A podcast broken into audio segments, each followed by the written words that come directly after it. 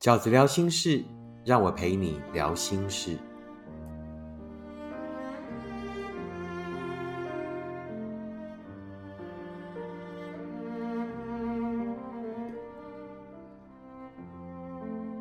大家好，我是饺子。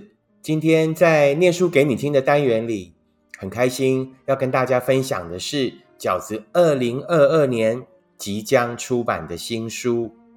新书的书名叫做什么呢？叫做《时间才是最后的答案》。在饺子的这本新书《时间才是最后的答案》里面，我要优先跟 Podcast 的读者朋友们分享里面的一篇文章。文章叫做“你不必爱的那么卑微，对的人什么都会给你。你不必爱的那么卑微，对的人什么都会给你。那不是你原先想象的爱的样子，但即便如此，你还是没有离开，因为你舍不得，舍不得那份爱刚开始时的样子。那时候的你们很好，他很可爱。”每次看着他对你走来，你都觉得自己是全世界最幸福的人。你宠他，想让他也成为全世界最幸福的人。你觉得爱就是一种互相。当对方对你好，你就会也想对他好。又或者，其实你也只要确定对方是对你好的，你就会尽全力去回报。你们那场关系的失衡。就是从那里开始的。当你发现他开始把你对他的好视为必然，而不再在乎你的感受的时候，你想过各种改善的方法。你发现唯一不必强求他，只要自己就可以做到的办法，就是渺小自己，渺小自己的感受和担忧，因为只有那样，你才能继续在那份感情里找到立足之地。你告诉自己不要多想，鼓励自己继续对那份爱尽力。你努力让他开心。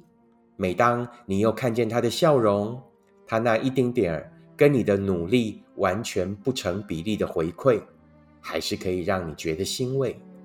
如此，你便可以安慰自己：是的，他应该还是爱你的，他应该跟你一样，还是留在这份爱里的。事实是。享受别人对自己好是容易的，可是幸福却一定要两个人一起努力才会成立。他没有跟你一起，那一直是你单方的面对，单方面对那份爱由浓转淡，单方面对你们的距离越来越远。他不觉得可惜，他没有想要一起努力，那就是所有曾经在感情里单方努力过的人的不明白。为什么那个曾经说过爱的人，后来可以那么轻易就不爱了？因为爱永远是用说的比做的容易，因为他还没真的爱，他从来都没有深刻的爱过你，所以后来愿意在那份爱里渺小的人才会只有你。你很勇敢，但实在可惜，因为只有单方渺小的感情叫做不被珍惜。是两个在那份爱里的人，彼此都愿意为对方渺小，那份爱才叫做惺惺相惜。你为那份爱付出过很多，你没有说，你不想说，那是许多你说出来会觉得很对不起自己的故事，那是许多你回想起来会觉得很心酸的画面，因为你竟然必须做那么多，才能兑换到那些他信手拈来的对待。那是你在得到他的一个笑容的背后，必须留下多少的眼泪？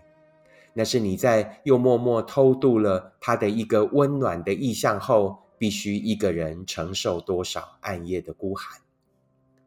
这整件事情最不公平的，并不是这些失衡，而是他的理直气壮。他究竟是哪里来的自信，认为他可以这样对待你？而你究竟又是多溺爱他，才让自己最后活成了这个样子？错的不是爱，错的是人。付出没有错，错的是我们把珍贵的爱拿去跟错的人交换。那些需要我们用巨大的牺牲和付出才能兑换到爱的人，其实都未曾真的想给过我们什么。那是当我们后来真的遇见了一个真心对待我们的人，你才发现，原来那才是爱真正该有的样子。用力的付出，也被用力的宠爱。那个懂得你的好的人，绝对不会看清你。只会因为你的付出而更珍惜你，别因为错的人而渺小了自己，把你的牺牲和付出留给将来那一个真的懂得珍惜你的人。当你终于遇见的那一个对的人，你将会彻底明白，你不必爱的那么卑微，对的人什么都会给你。这就是饺子即将在。二零二一年的年底啊，十二月二十七号，在各大书店就可以买到的饺子的新书，时间才是最后的答案。这算是饺子的首念，是饺子跟各位读者们第一篇要分享的文章，希望大家会喜欢，更希望大家可以在十二月二十七号零点零分开始，在各大网络书店就可以买到这一本书。希望饺子的旧语新知们。可以付诸行动，然后支持饺子。如果你喜欢饺子的 Podcast，请你按五颗星，并且留言分享。如果你喜欢饺子的观点，请你用行动支持。请记得，饺子二零二二年即将推出的这一本新书，时间才是最后的答案。我们下次 Podcast 见，拜拜。